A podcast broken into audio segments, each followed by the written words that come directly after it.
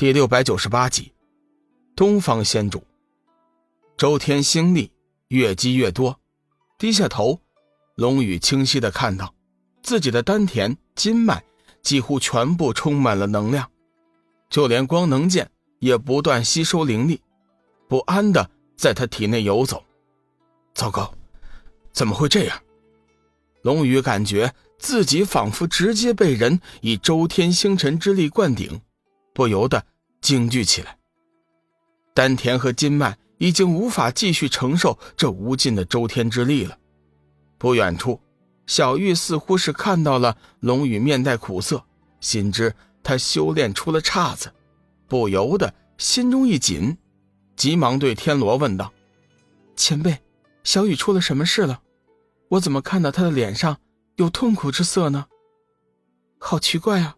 小雨的身体完全就变成透明的了，你们看，他的筋脉似乎在不断的扩张。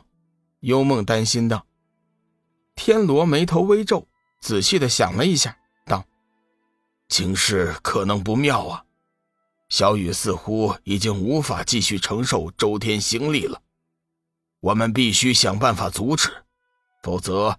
时间一长的话，小雨的筋脉和丹田很有可能会出现自爆。众人闻言顿时大惊，梦露急忙问：“前辈，我们如何阻止？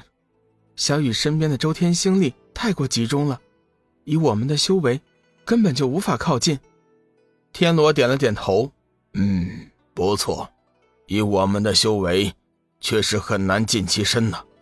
不过我想。”巨魔前辈一定是可以的。幽梦闻言，急忙大声的喊叫：“巨魔前辈，请你出来救救小雨吧！”小丫头，此事我也无能为力呀。巨魔显出身形，语气中带有一些尴尬。志远急忙道：“巨魔前辈，这时候可不能开玩笑啊！如果我们不能马上阻止周天星力的话。”老大很有可能会爆体的，巨魔肃然正色，情况确实如此，只是我确实是无法阻止啊。龙家小子也不知道是怎么回事引动了星河的一百零八颗的天罡地煞星，这些星宇的能量可以说是全宇宙最为霸道的一种，即便是我，也是无法。与其对抗啊！邪光大惊。啊，这么厉害吗？连你都害怕的星力，那么说老大这会儿岂不是无敌了？邪光完全是没有意识到龙宇的危险。巨魔并没有回答邪光的问题，而是悬浮于半空，紧紧的盯着龙宇，皱着眉头，仔细的思考着对策。小玉。幽梦、梦露眼见巨魔都是面露难色，心中越发的担心起来。要不是天罗及时的出手阻拦，三女早就不顾一切的冲向龙宇了。龙宇也是暗自苦笑，自己居然成了历史上第一个被能量撑死的人，世上之事真是匪夷所思。唰唰，两声剑鸣。光能剑和斩日仙剑突然自行从龙宇的体内遁出，两剑以十字形状交叉呼应，发出了强大的剑气，将龙宇的身体完全笼罩在其中，隔绝了周围的星辰之力，使得龙宇的筋脉和丹田顿时压力大减。龙宇顿时大喜，急忙梳理体内紊乱的能量。巨魔眼见双剑自行护主，暗自称奇。地面上的众人也是又惊又喜，悬了半天的心总算是落了下来。不好，双剑似乎坚持不了多久。天罗看到半空中的双剑光辉正在慢慢的减弱，相反，天罡地煞星宇之力却是依旧源源不断的涌来。小玉心头一颤，突然感应到了幻月仙剑的不安。下一时刻，没等小玉做出反应，幻月仙剑。竟然是自行遁出，带着一阵鸣叫，在小玉身边盘旋了几圈，剑体不断的颤抖，似是在对小玉诉说着什么。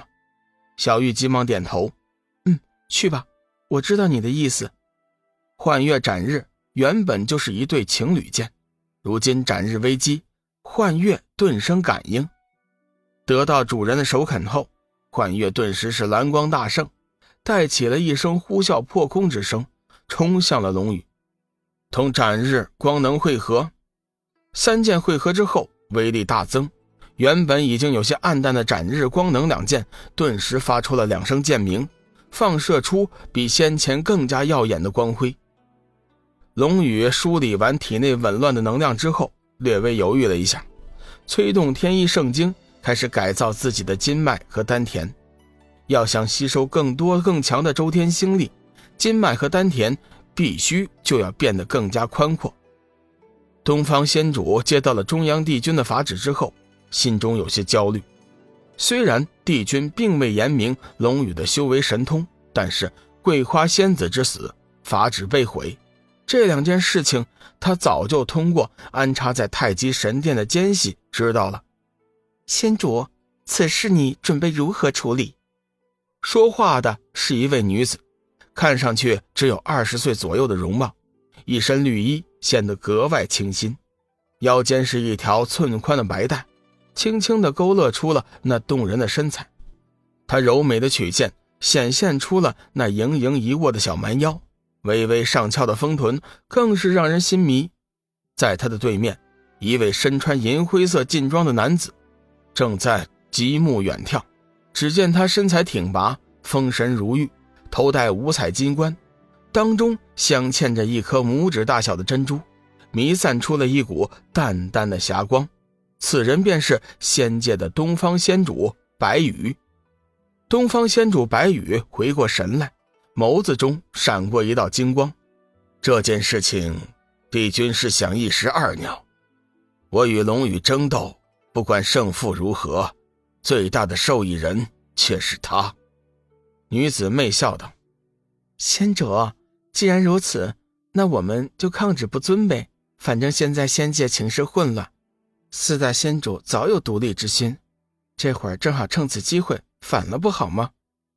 东方仙主白羽摇了摇头：“不可，仙界情势虽然混乱，但是如今的时机并不成熟。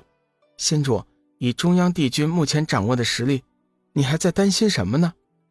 东方仙主白羽沉寂了一会儿，道：“你错了，帝君此人一向都是深藏不露。”我们现在看到的，未必就是真实的。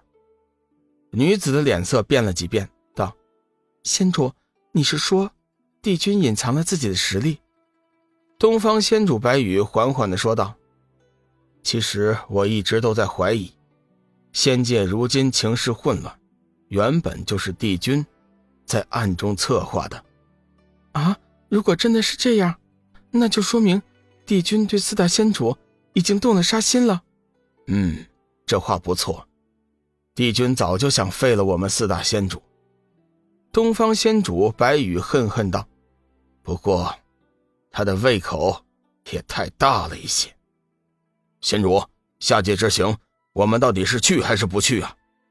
说话的是东方仙主白羽身后的一位中年男子，此人身材魁梧，浓眉大眼，身上穿着一件。绣着青龙图案的白色长袍，此人是东方仙宫的青龙令使，他居然可以和仙界的东方守护神青龙殿下沟通，一身修为也是通天彻地，为人豪爽，却又不失心眼，是东方仙主白羽的得力助手之一。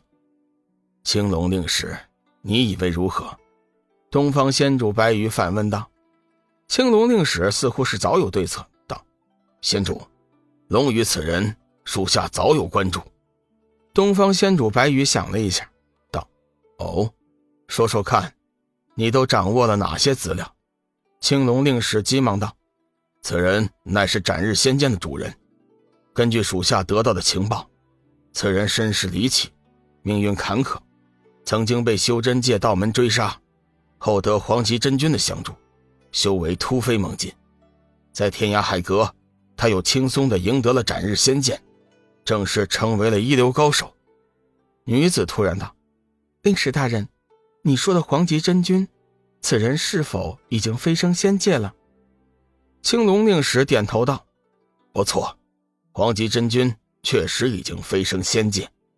前些天我得到情报，此人和一名叫索命菩萨的仙人联手在仙界四处走动，一种极为罕见的丹药收拢修为强大的散修。据属下估计，他们也想在混乱中浑水摸鱼。”